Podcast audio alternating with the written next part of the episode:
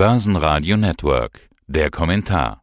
Die Chartanalyse mit Jochen Stanzel von CMC Markets. Ja, schönen guten Tag, Jochen Stanzel hier von CMC Markets. Die Notenbanken hatten ihre Show, so will ich es fast sagen. Erst die EZB mit Ankündigungen, dann die FED mit Taten und zwar deutlichen. Seitdem sind die Börsen im Fall, aber ich will gar nicht sagen im freien Fall, weil heute scheint sich das so ein bisschen aufzufangen. Der DAX hat die 13.000 Punkte Marke gerade so verteidigt und scheint die auch erstmal zu halten. Aber das sind ja wieder die Rundenmarken. Jochen, was ist aus charttechnischer Sicht wichtig? Da schaue ich tatsächlich nicht primär auf den DAX, sondern auf den S&P in den USA und auch auf das Volumen. Wir haben jetzt gestern das Tief im S&P 500 Index. Das lag an der 200 Wochen Durchschnittslinie. Die haben wir Anfang April 2020 das letzte Mal getestet. Da ist jetzt technisch zumindest mal zu erwarten, dass da ein bisschen eine Reaktion nach oben kommt. Die haben wir ja jetzt schon ein bisschen. Da könnte auch noch ein bisschen was einen versöhnlichen Ausgang für diese Woche kommen. Wichtig wird dann für die kommenden Wochen, dass diese 200-Wochen-Linie hält, weil nach unten äh, wären dann die nächsten Unterstützungen, würden nochmal weiteres Abwärtspotenzial bringen, 13 Prozent und 26 Prozent vom aktuellen Niveau. Da hätten wir dann in der Spitze, wenn wirklich das untere charttechnische Ziel erreicht wird, dann eine Korrektur im S&P vom Hoch, vom Rekordhoch bis zum Tief von 45 Prozent. Aber das sind alles Szenarien, die erstmal nicht da sind, sondern jetzt wird erstmal die 200-Wochen-Linie wurde getestet. Und im DAX, du sprachst ja davon, die runde psychologische Marke, aber auch die könnte fallen, wenn jetzt die ganz negativen Nachrichten, insbesondere was die Erdgasversorgungslage angeht, wenn sich das wirklich bestätigt, dass uns vielleicht das Erdgas ausgehen könnte im Herbst oder ja, Winter. Wahnsinn, so viele Themen, die zu besprechen sind. Manches davon wollen wir aufgreifen. Ich will mal kurz nochmal beim DAX bleiben. Bis wohin könnte es denn gehen? Ja, im DAX ist die Situation nun die, dass wir derzeit noch kein wirkliches Ausverkaufstief haben. Wenn das, und ich sagte ja gerade, ich schaue auch auf das Volumen, also die Volumenentwicklung im FDAX, auch im S&P 500 Future, ist noch nicht bestätigt, noch kein wirkliches Tief. Und das ist so ein bisschen da könnte es darauf hindeuten, dass wir da noch nicht alles gesehen haben. Wichtig ist, dass wir jetzt, das wäre für diese Erholung, die jetzt läuft, die 13.000 280 ja, Punkte Marke wieder zurückerobern. Das ist ein wichtiges Level, das wir gestern verloren haben. Jetzt gehen wir von unten wieder an dieses Level dran. Sollten wir das nicht schaffen, das zurückzuerobern, könnte das Tief vom Februar nochmal getestet werden. Das lag bei 12.432 Punkten. Und darunter ja, könnte dann dieses Ausverkaufstief kommen, wo dann eben die Psychologie sehr stark eben übernimmt, wo das Volumen auch nochmal deutlich steigt man sieht eben in solchen deutlichen Korrekturen, auch in Bärenmärkten, dass am Ende, wenn der Markt wirklich fertig korrigiert hat, plötzlich das Volumen extrem nach oben geht, wo eben alle, die noch ein bisschen Hoffnung hatten, dann auch verkauft haben. Und das kann dann den Boden bilden. Und dieses Sell-off-Peak, diese Volumenspitze am Ende, die gibt es bisher nicht, was mich da bisschen zweifeln lässt, ob das jetzt wirklich schon der Boden gewesen ist.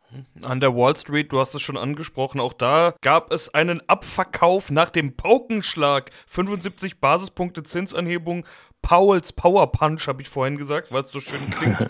Der Dow Jones, die Runde 30.000, die hat er nicht gehalten, wenn wir schon über runde Marken sprechen.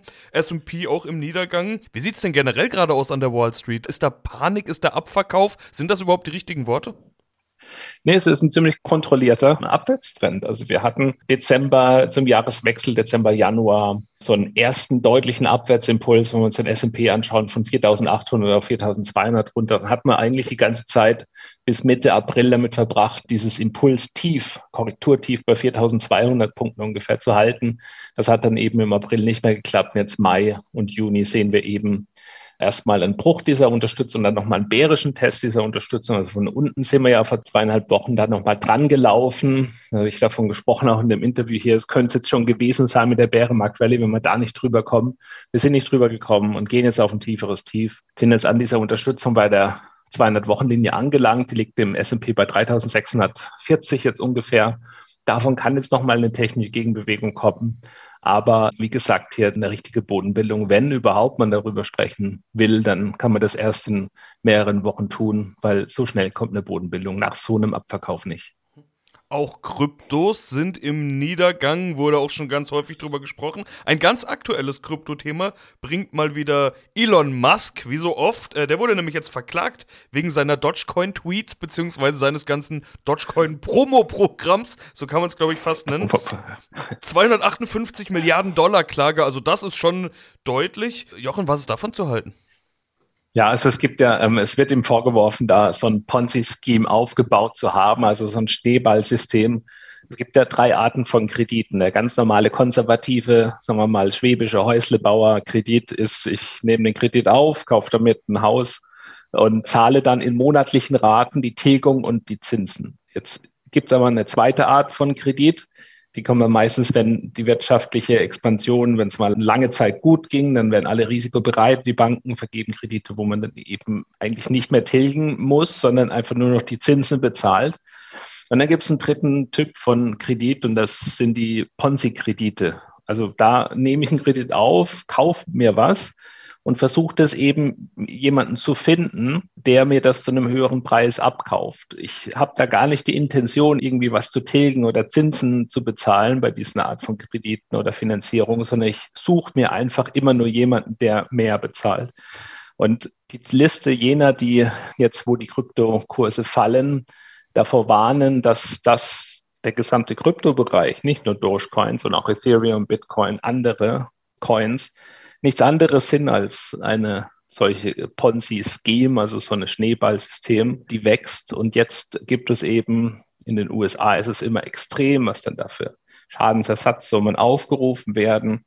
Eine Klage über 258 Milliarden Dollar. Ich dachte heute Morgen, als ich es las, das sind Millionen Dollar gemeint, aber nein, es sind 258 Milliarden Dollar. Also so quasi das Gesamtvermögen, das Elon Musk geschätzt wird, äh, soll er zahlen an einen Kläger, der mit Dogecoin 70.000 Dollar verloren hat. Also das sind Verhältnisse, was am Ende rauskommt, muss man abwarten. Aber es wird eben, ich habe mir die Klageschrift angeschaut, minutiös wirklich über viele Seiten aufgeführt, jeder einzelne Tweet von Elon Musk und ganz konkret, wie sich das dann auch auf den Dogecoin-Kurs ausgewirkt hat. Elon Musk ist ja von ganz Anfang an, also bevor dieser Hype überhaupt bei Dogecoin begann, mit dabei gewesen, hat eben seine Öffentlichkeit genutzt, im Übrigen auch die Namen von SpaceX und Tesla, um Dogecoin bekannter zu machen, Promotion Tour, so wie du es genannt hast, zu machen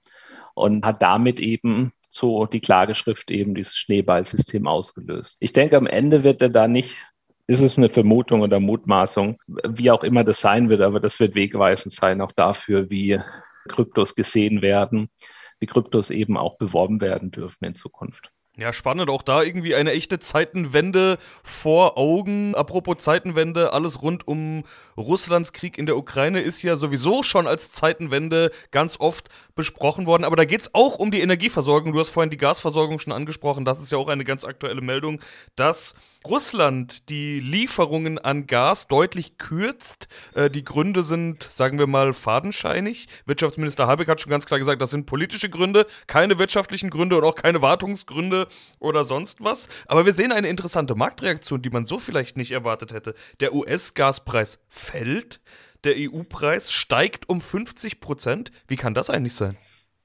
Genau, wir hatten ja oder waren in der Hoffnung, dass sehr viel des Gases, das nicht mehr aus Russland kommt, dann über LNG-Import-Terminals, die in der gesamten EU an den Häfen sind, ausgeglichen wird. Und dieses LNG sollte auch aus den USA kommen. Dort gab es aber jetzt ähm, eine Explosion an einem der LNG-Export-Terminals. Die Reparatur könnte drei Monate dauern. In der Zeit äh, wird sehr viel weniger LNG aus den USA für den Weltmarkt zur Verfügung stehen was jetzt die Reaktion zeigt, dass der Erdgaspreis in den USA, der in Richtung 10 Dollar gegangen ist, jetzt wieder bei 7,30 Dollar gelandet ist, deutlich zurückgegangen ist, weil eben das Angebot an Erdgas auf dem amerikanischen Binnenmarkt größer wird, dadurch, dass eben da ist ein Flaschenhals, wieder einen ganz neuen Flaschenhals. Wir haben schon viel zu viele davon, aber der ist da entstanden beim Export. Also für die US-Wirtschaft ist das erstmal positiv. Für uns in der EU ist es negativ, weil das natürlich bedeutet, dass weniger Erdgas auf dem EU-Binnenmarkt zur Verfügung stehen wird, dadurch, dass einfach die Tanker nicht kommen, mit denen man gerechnet hatte. Wäre jetzt dieser Abverkauf an den Märkten nicht gewesen, die deutliche Anpassung der Geldpolitik durch die US-Notenbank, auch die Ankündigung, wie die EZB weitermachen möchte, das lenkt ein bisschen ab von diesem eigentlich wirklich dramatischen Thema des, nun, wenn es politisch gewollt ist, Gaslieferstopps aus Russland in die EU, der nicht kompensiert werden kann. Ja, man hört ja auch die Stimmen von BASF, von anderen, die sagen, sowas Stilllegen von Ludwigshafen zum Beispiel wäre die Folge, wenn das Gas ausgeht. Sowas hat es noch nie gegeben.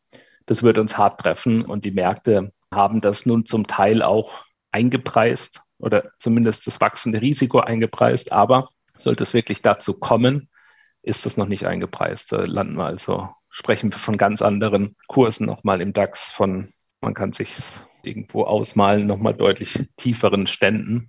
Wenn wir uns dann, sagen wir mal, charttechnisch dem nähern, haben wir ja im Wochenintervall im DAX eine Trendwende, Trendwende-Formation ausgebildet von Mitte November. Aktiviert wurde diese Trendwende dann Mitte Februar. Ja, und was wir jetzt schon erreicht haben, ist das dritte Ziel aus dieser Trendwende bei 12.680.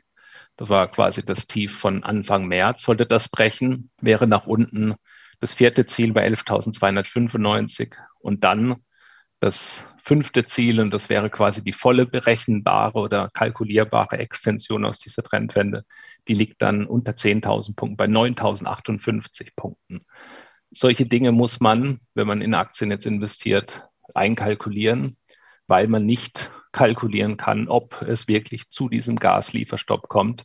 Wie gesagt, er lässt sich nicht kompensieren durch LNG-Importe, weil einfach auch die Kapazitäten dafür nicht zur Verfügung stehen, um eben diese russischen Gaslieferungen zu kompensieren.